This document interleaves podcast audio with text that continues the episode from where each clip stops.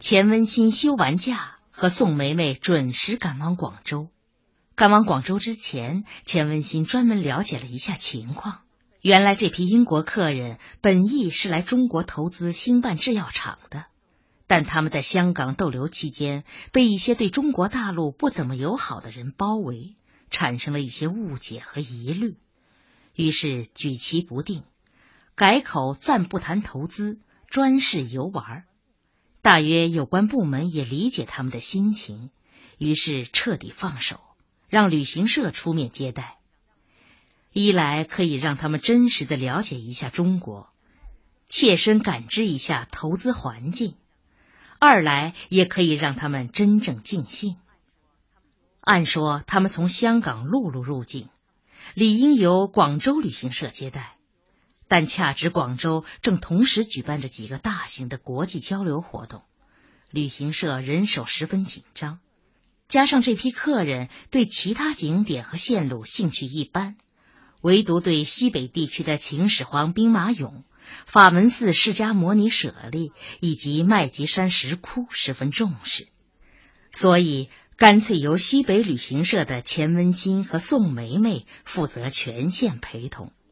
最初负责全陪的，除钱文新外，还有一位叫王仁梅的翻译。王仁梅是位老导游，对全国各地的旅游点一目了然。并且熟知欧洲客人的习惯及口味，但不知怎么回事，临出发的前一天突然临时变动，王仁梅被宋梅梅替代了。在候机室等飞机的那段时间里，钱文新偶尔问到这件事，宋梅梅笑而不答，却反问：“怎么不欢迎我来啊？看你这个人，属螃蟹的。”还让不让人开口？好吧，好吧，尽管开口。不管天上地下，只要我回答得出来，我准回答你。嗯，听说王仁梅因为没来广州，很伤心。他是伤心，我在荣主任办公室见到他了，他哭的眼睛像个大桃子。哎呀，这又何必？伤心也不至于这样嘛。那。就是你的见识少了。宋梅梅出语倒更像钱文新的老大姐。哼，像你这样，别说广州，就是去纽约或者伦敦的机会被夺走了，也不会哭的。你年轻貌美，英语又好，不愁没有机会。王仁梅可不同了，她已经四十七岁，据说下半年就要调离。这样年纪的女人，一般都格外敏感。格外计较，哎，我看王仁梅倒不是这样的人。我同意他是个很宽厚的人，不过不派他去广州了，他很心酸，一直落泪，这和宽厚没关系。倒是他知道是我夺走了他的机会，没有记恨我，临走的时候还和我点点头，说句话，让我觉得他实在是厚道。啊，你说夺走了他的机会？这指什么？你明白的。哎，我不明白，装傻。哎，什么叫装傻呀？这句话究竟是指这件事是你故意造成的，还是你也莫名其妙被派来？前者后者都可以叫做夺走。哼，说你装傻，你还不承认，那你就是真傻。哎，我问你。到广州来接待英国客人，在咱们的业务圈子里算是好事还是坏事？当然算是好事了。这年头，好事不经过争取，可能不可能凭空就落进你的嘴里啊？钱文新看看他，我太狠心了，是吗？也不是。什么叫也不是啊？你用不着遮遮掩掩的。说实在的。我承认我狠心，不过我并不坏，所以一看见王仁梅的可怜样，我的心马上就软了，觉得对不住他，否则我也不会重新给他谋了个好差事。啊，什么好差事？我跟荣主任说好了，下个月中旬有一批美国客人从北京来，在西安住七天以后直飞深圳，王仁梅可以一赔到底。荣主任就那么听你的？宋梅梅鼻子里哼了一声。钱文新冒冒失失的问：“哎，你跟荣主任是什么关系？”哼，你说呢？钱文新无话可说。情人、相好、姘头，可以说都是，也可以说都不是。这话怎么讲？很好讲啊。他在我身上什么也没有得到，又什么都得到了。钱文新不懂。嗨，你这个人呢，逼着我说粗的。我和他没睡过觉，明白不明白？钱文新点点头。可除此而外，他什么都得手了。男人喜欢做的一切。那，你个人意愿呢？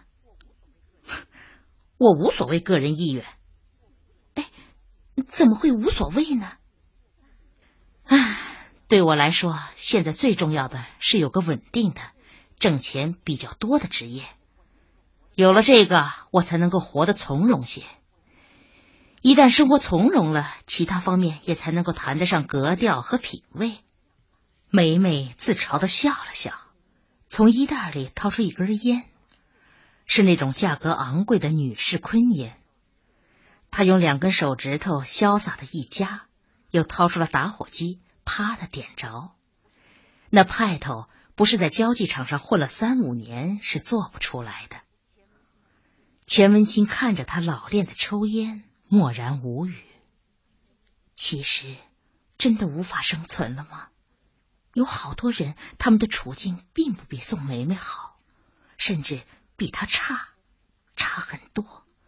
可他们不都活得很安逸、很从容吗？问题是要耐得清贫。不需要行乞讨食，不需要寄人篱下，更无需出卖自己，只是要简朴一些，清贫一些。当然，说起来容易，做起来难，尤其是对于已经在吃吃喝喝、跳舞唱歌的生活中习惯了的女子，就更难让他们回头。一旦过上了舒服日子，就无法忍受贫苦。这究竟是人类的优点还是缺点？它促使社会不断向前，却同时酿就了许多悲剧。钱文新想就这个问题和宋梅梅探讨一番，但宋梅梅早已失去了兴趣。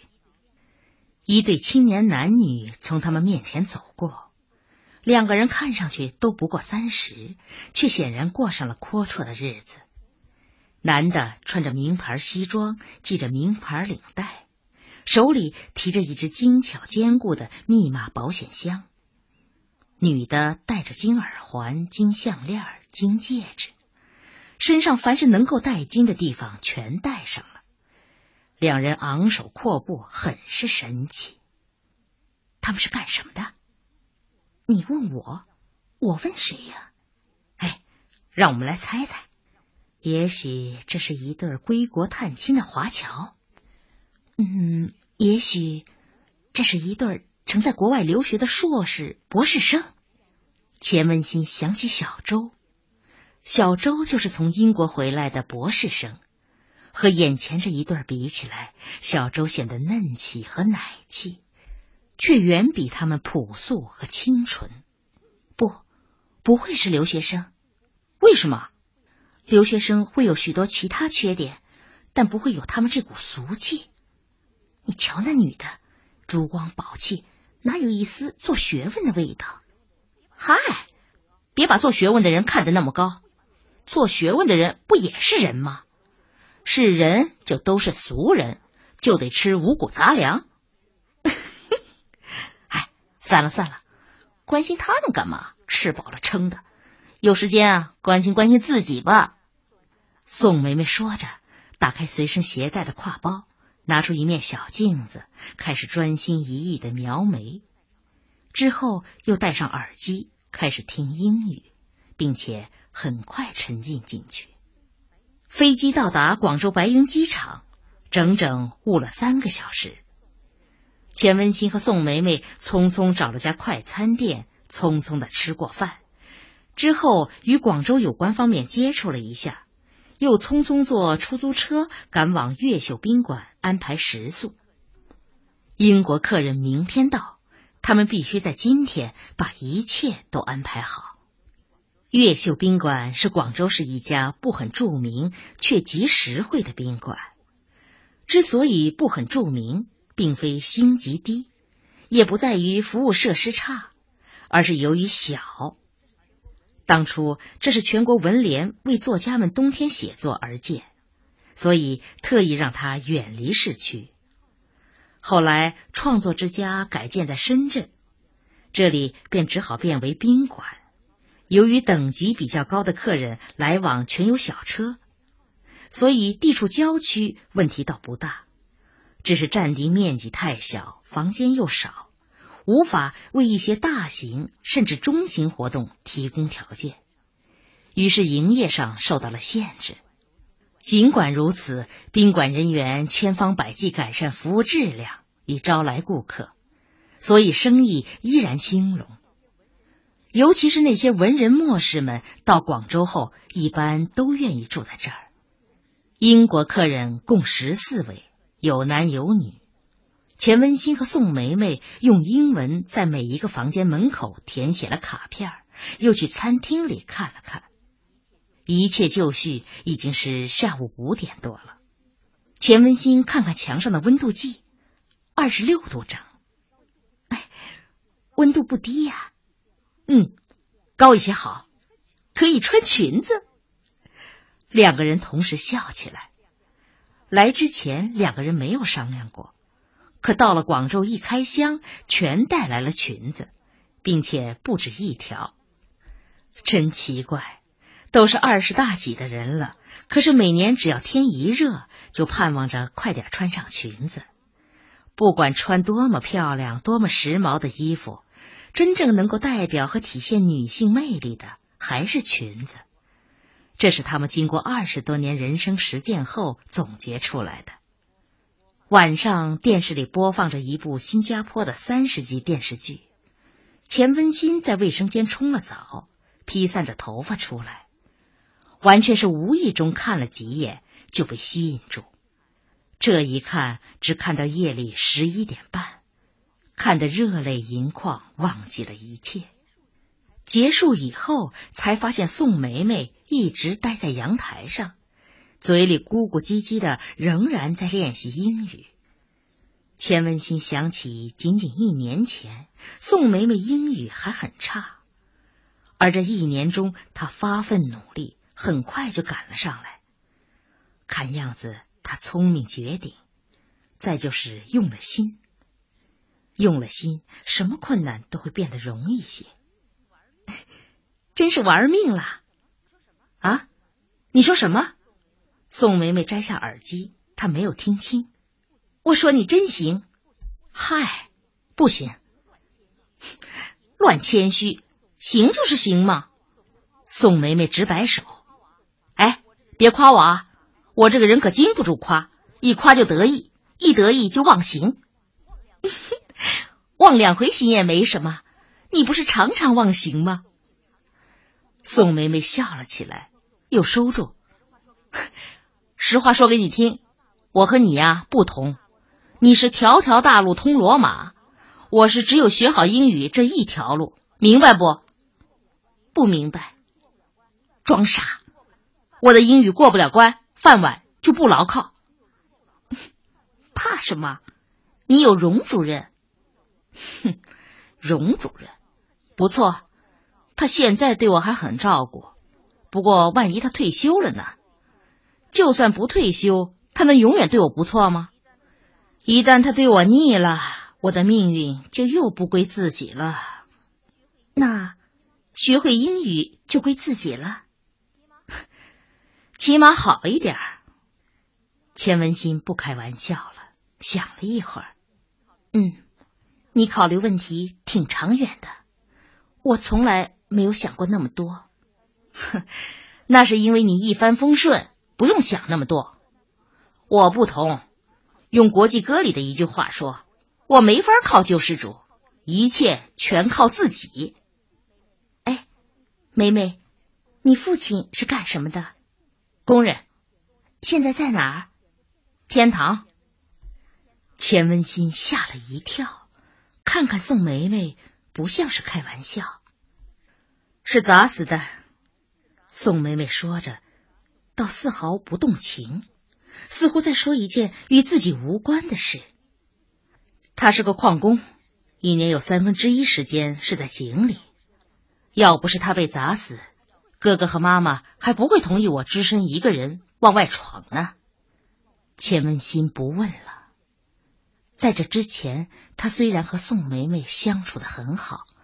但从内心深处讲，对宋梅梅还是有一丝隐隐的轻视。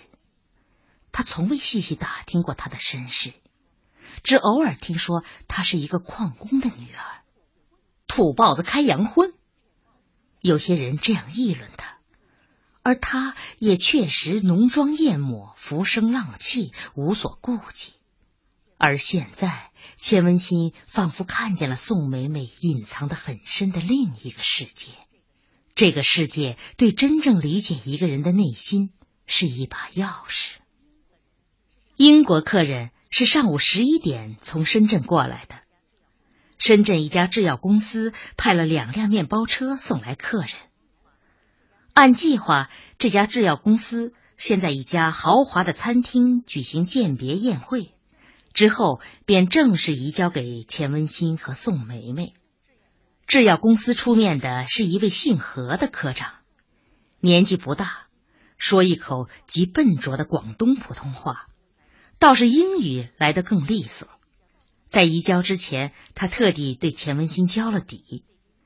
这批客人中最有实力的人物，已经由于特殊情况提前赶回英国。剩下的十二位中，两位是英国伯明翰制药公司的副董事长，一位是律师，剩下的男士或者是长期派驻香港的雇员，或者是临时雇佣的帮工。这些雇员和帮工的成分比较复杂，有英国本土人，也有从其他地方移民到香港的，其中一位甚至是中国人。除此而外，有三位女士。他们是纯粹来旅游的。何科长还告诉他，上星期五他们来华投资的问题已获得圆满解决，因此现在没有其他目的，一心观光旅游。他们对深圳的高楼大厦以及立交桥、高速公路之类毫无兴趣，想尽量多看古迹，尤其是有关佛教的古迹。宴请前，何科长首先为英国客人介绍了钱文新和宋梅梅，之后又挨个为他们介绍对方。先介绍女士，第一位是威尔逊太太。钱文新微笑着点头，同时注意看了他一下。这是一位高大粗胖的老年人，至少有六七十岁，只是气色很好。精神也很好，笑呵呵的。第二位是基瑞尔太太，这是一位瘦小的老妇人，仿佛是和威尔逊太太形成反比。她不苟言笑，显得很威严。第三位叫阿玉荣，是一位马来西亚人，大约四十出头，身体很好。他是客人们在香港期间通过一家子公司雇来的佣人。介绍完女士，紧接着是男士们。首先是霍姆桑，钱文新听何科长介绍过，这是现有客人中的首领人物，于是注意的看了看他。他头顶略秃，个子很高，年纪超过了五十。他一边微笑着伸出手，一边很友善的用英语说：“很高兴见到你们，谢谢。”钱文新用英语回了一句：“接下来是贝克特，这是另一位副董事长。他的眼睛十分明亮，动作非常敏捷，满头灿烂的金发，一望便知是那种出身豪门、从小受到良好教育的人。令钱文新惊讶的是，他身居要职，却是那样年轻。他彬彬有礼的伸出手，用一口纯正的牛津英语说：“有你们同游，我只能说感谢上帝，非常感谢。”这回是宋梅梅抢着回答，又十分得体的添了一句：“希望能使您以及您的同伴们满意。”由于鉴别宴会是深圳方面负责，所以钱文新和宋梅梅不便插手。规规矩矩的在纯粹是中国风格的红漆大圆桌旁边坐定。这是一家相当豪华的餐厅，门口装饰着金光灿烂的流苏以及永远在闪烁变幻的霓虹灯。许多小轿车有秩序的停靠在一旁的停车场，而停车场四周围是花卉喷水池以及绿色草坪。一位身穿大红制服的男服务员在旋转的门口彬彬有礼的迎接着每一位客人。他们包的是闽南厅，这是一个小型餐厅，可容纳五六十人，一色的中国风味。服务小姐全穿着绸缎做成的旗袍，在屏风旁规矩的伫立。客人刚一入座，他们便手托银盘送上茶水。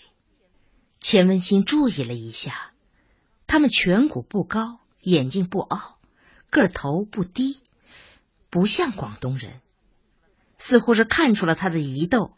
何科长说他们是湖南人，湖南打工妹。宋梅梅也在打量四周，她是头一次到广州来，对这里的一切都感到新奇。头顶挂的是宫灯，屏风是琉璃的。所有的桌椅全是红木制成，漆着浓重的生漆。假如这里再摆上几只古瓷瓶，真可以当做一间古代居室，供游人们参观了。服务小姐训练有素，一眼便认准了何科长是主人，端着菜单请他点菜。看样子何科长也是熟门熟路，根本不征求任何人的意见，一口气。便点了十几样，点完菜，何科长说：“饭后我们还有其他活动，麻烦你们快一些。”没过五分钟，第一道菜便端上来了。何科长却直看手表，显得异常着急。